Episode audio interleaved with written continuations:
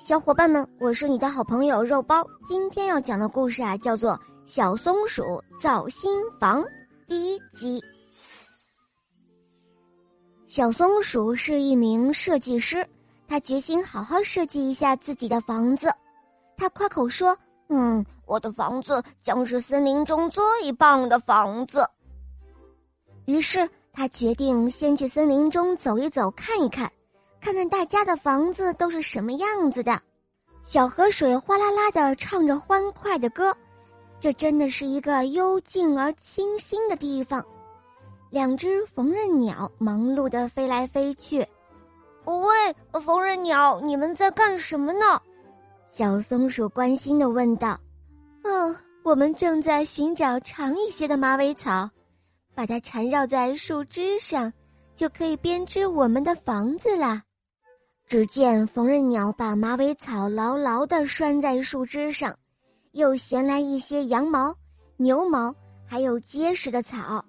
准备工作做好了之后，他们就用嘴衔来水洒在上面，用爪子不断的踩，一直把新房子踩得结结实实。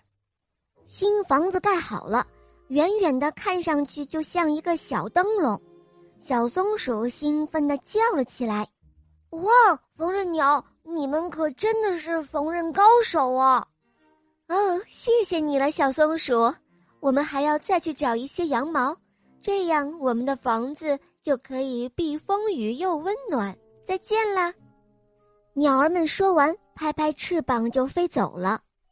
小松鼠一边招招手，一边暗暗的想：“呃。”我也要用这种方式来造房子。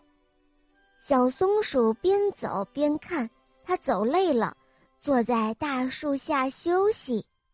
这时候，有一群蚂蚁抬着一个大苹果壳走过来说：“哎，小松鼠，你挡住我们回家的路了，呃，可以让一让吗？”小松鼠看了看蚂蚁们，它觉得很奇怪，问道：“哦。”呃，你们的家那么小，呃，这么大一个苹果壳，怎么能放得下呢？蚂蚁们笑了，他说：“哈哈，这你可就小看我们了。别看我们的洞穴小，其实里面大的很呢。”哦，是吗？那当然了，我们的洞穴有很多通道，很多间小房子。